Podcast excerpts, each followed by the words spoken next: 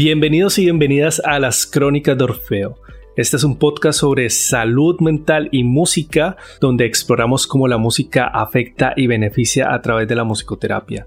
Yo soy Aníbal Pérez, soy musicoterapeuta con máster de la Escuela Superior de Música de Hamburgo y también soy miembro de la Asociación Alemana de Musicoterapia. El día de hoy tengo un episodio muy especial porque vamos a hablar de un tema que es el TDAH. El TDAH, si no lo sabes, son las siglas de trastorno por déficit de atención. Es un tema que últimamente ha tomado mucha fuerza, sobre todo en redes sociales.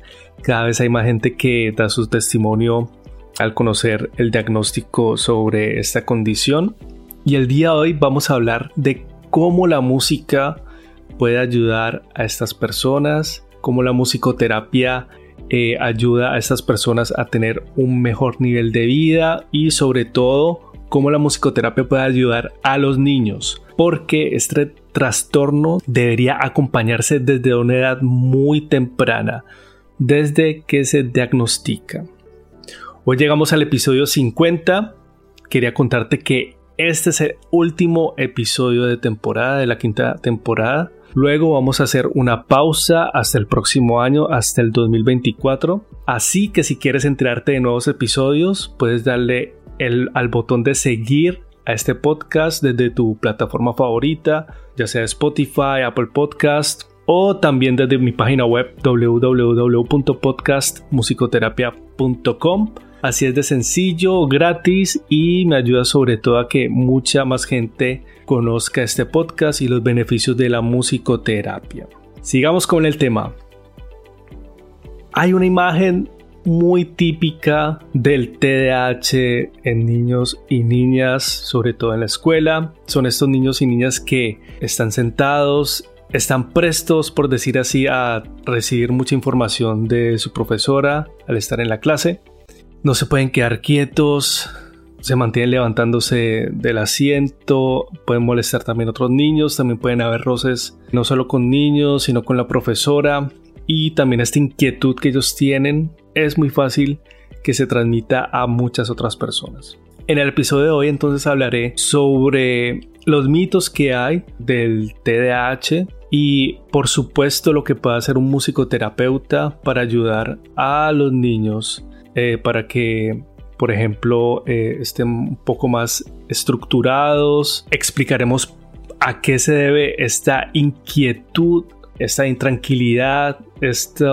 hiperactividad también. Así que quédate durante todo el episodio porque también podré dar unos tips de, sobre todo desde un espacio y desde una opinión muy personal de cómo yo hago las sesiones de musicoterapia con niños con esta condición. Entonces, lo primero que hay que saber es que los niños con TDAH tienen una problemática que va más allá de ser hiperactivos, de que no se puedan quedar quietos eh, y de falta de concentración, que estos son los síntomas más comunes del TDAH. Eso sí, es una parte muy importante que debe ser trabajada porque también debe haber un componente muy importante de la prevención porque cuando estos niños se vuelven adultos también pueden presentar otras problemáticas. Ya te decía que el TDAH no es solo esto de hiperactividad, estos problemas de, no, estar, no estarse quietos durante una clase, sino que en la adultez hay un riesgo muy elevado que estas personas presenten adicciones a drogas o a otro tipo de sustancias. Esto lo explicaré mucho más a fondo, pero por lo pronto quería exponer así de una forma muy general de lo que se observa sobre todo en niños de TDAH, los síntomas muy generales. Si te has dado cuenta y si has trabajado con niños con TDAH, tú sabrás que son niños que no simplemente es esta palabra de que son niños que son inquietos, que se mueven, sino que el diagnóstico va mucho más allá de eso. Un diagnóstico, claro, hecho por un psiquiatra. Y es que en mi caso, que he trabajado y que sigo trabajando con niños y niñas con TDAH, sobre todo niños, para mí es que esta condición se manifiesta de una forma muy clara. Algunas veces me dicen, sabes que en tu grupo de musicoterapia hay un niño con TDAH y para mí como musicoterapeuta que debo conocer los diagnósticos, eh, yo de cierta forma ya sé qué niño puede presentar esto. ¿Y por qué? Porque muchas veces esta intranquilidad interna de los niños que luego se manifiesta externamente se puede percibir a metros. En mi caso, yo puedo estar en un descanso en la escuela donde yo trabajo y estoy de espaldas y el niño que va a tener musicoterapia individual puede estar, no exagero, a unos 500 metros y yo puedo sentir que ese niño está a esa distancia sin verlo porque la energía que transmite es abrumadora, es mucha energía. Entonces eh, ya desde el descanso yo siento como hay estos niños que quieren ir a la musicoterapia y se me acercan y claro, es una energía que como terapeuta hay que saber cómo llevarla, cómo canalizar toda esa energía. Y esto es una de las cosas que yo hago en musicoterapia, de la estructura. Más adelante voy a hablar mucho más puntualmente de lo que hago en musicoterapia, pero antes también de continuar con el tema, yo no quería dejar de pasar este momento para contarte que puedes visitar mi página web www.podcastmusicoterapia.com para cursos y webinars sobre musicoterapia. No lo olvides, podcastmusicoterapia.com. Esa fue mi pequeña cuña. Ahora seguimos con el tema. Hay entonces unos mitos sobre el TDAH. El principal mito es que estas personas no se pueden concentrar. Y eso es algo que es totalmente equivocado. Porque, por lo contrario, estas personas tienen un hiperfoco. Son personas que no por casualidad muchas de las personas que han hecho muchos aportes a la humanidad han tenido TDAH porque se pueden focalizar muy bien en un tema que les apasiona. Y esta es la clave. Son personas que se pueden focalizar en un tema, concentrar en un tema. Si les gusta, si algo que no les gusta, pues simplemente lo dejan de lado, dejan pasar el tiempo. Si tienen tareas en el colegio que no les apasionan, entonces no las hacen. Y esto es un factor que hay que tener muy en cuenta también en musicoterapia. Por supuesto, yo no voy a tener en musicoterapia a un niño que no le guste la música. Se puede dar. Si veo que hay un rechazo ya de por sí a la música, no lo recibiría porque sería por alguna forma contraproducente. Hasta ahora no se ha dado ese caso, pero se podría dar. Entonces, eso sería lo fundamental, que haya una pasión por la música. Y entonces, si hay esa pasión, obviamente uno podría canalizar este foco en la música, que hay ciertas técnicas, ciertas cosas que se pueden hacer en musicoterapia. Eh, siguiendo con el tema, otro factor importante es la dopamina.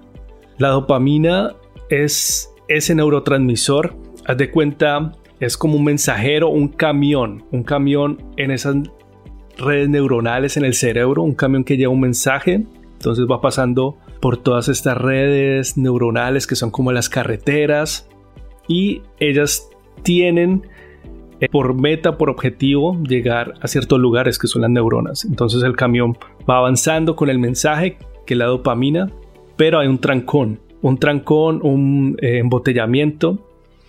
Y este embotellamiento sería más o menos lo que es el TDAH, que es el mal funcionamiento o un problema con la retoma, se llama así, de, eh, en la sinapsis entre neuronas. Entonces ese problema está fundamentado en un déficit o un mal funcionamiento de esta retoma de la dopamina.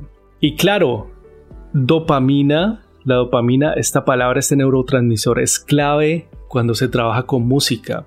¿Qué pasa, por ejemplo, cuando tomamos café o algo que nos gusta, se eleva o se libera la dopamina? Y con música pasa lo mismo. Cuando, por ejemplo, escuchamos una canción que nos encanta, se nos pone la piel de gallina, eso es una señal inequívoca que estamos liberando dopamina. Entonces, otro tema para trabajar en la musicoterapia es esto. Obviamente no, no se trata de que eh, de hacer medicina con música. Si has escuchado otros episodios, yo hablo mucho muy enfáticamente sobre esto, que una cosa es musicoterapia y otra cosa es medicina y música. No se trata de que el niño o la niña con, con TDAH esté en la sesión de musicoterapia y escuche solo música y esto sea el tratamiento. No, no se trata de esto sino que obviamente hay que hacer actividades con música, hay que buscar qué música le gusta, pero todo con una estructura muy clara para alcanzar ese hiperfoco, que las tareas que se pongan, las actividades musicales, sean amadas por el niño con TDAH.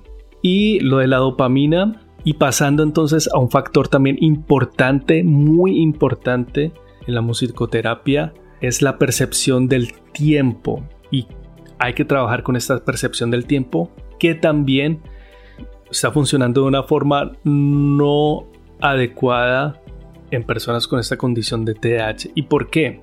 En las personas con TDAH la percepción del tiempo está distorsionada. Son personas que, por ejemplo, están en el trabajo y tienen que hacer una tarea. Hay un límite de tiempo y es muy común que procrastinen, que se pongan a hacer otras cosas. Si estas personas no tienen muy en cuenta las consecuencias que pueden pasar si dejan pasar el límite del tiempo sin eh, entregar este tipo de deber o, tarea, entonces no hacen nada. En musicoterapia entonces hay que tener muy claro las estructuras de las actividades musicales y en lo posible también con un cronómetro.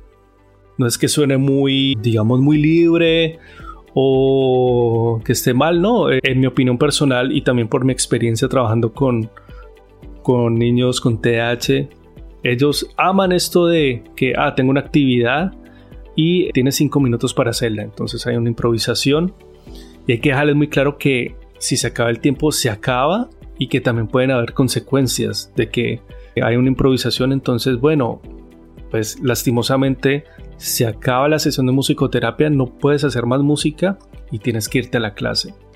Esa sería como una reprimenda, digámoslo así. Pero eh, si a ellos Estoy hablando de los niños con TDAH, les dices que hay consecuencias si se pasan del límite del tiempo. Ellos entonces hay como un clic en el cerebro que dice, ah, ok, tengo que hacer esto y tengo que hacerlo en, en este tiempo. Siguiendo con la percepción, estábamos hablando con la percepción del tiempo, la percepción corporal y también la propiocepción. Esto significa de, por ejemplo, cómo estoy respirando, si siento eh, que estoy respirando más lentamente, profundamente. En los casos con niños con TDAH y personas también, a ellos les cuesta mucho esta propiocepción de sentirse como respiran. Y de hecho hay una investigación que dice, todos estos, todas estas investigaciones que nombro eh, están en mi página web, podcastmusicoterapia.com, eh, en la biografía hay una investigación que dice que eh, si haces 15 minutos de propiocepción, eh, de cómo, cómo estoy respirando, de centrarse en esas sensaciones corporales, uno va a tener una mejor atención y un mejor foco.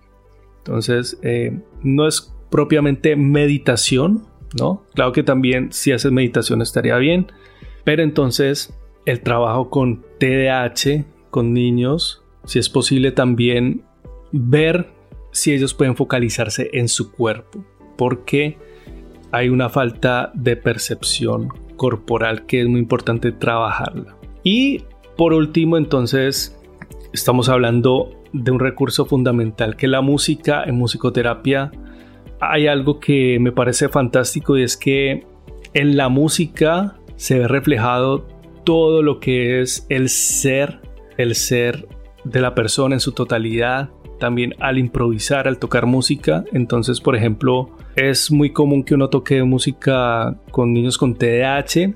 Ellos muchas veces no se dan cuenta de cómo están tocando. Es decir, de cómo son, de cómo se encuentran, si están más intranquilos, si están mucho más hiperactivos que antes. Entonces uno lo que puede hacer es uno hace grabaciones tocando lo que se improvisa y luego tratar de reproducirlo. Y a musicoterapia, como he hablado también en otros episodios, es muy importante si se puede verbalizar todas las sensaciones y experiencias musicales. Hay veces que los niños me dicen, ah, yo no sabía que, estaba tocando de esa forma tan rápida.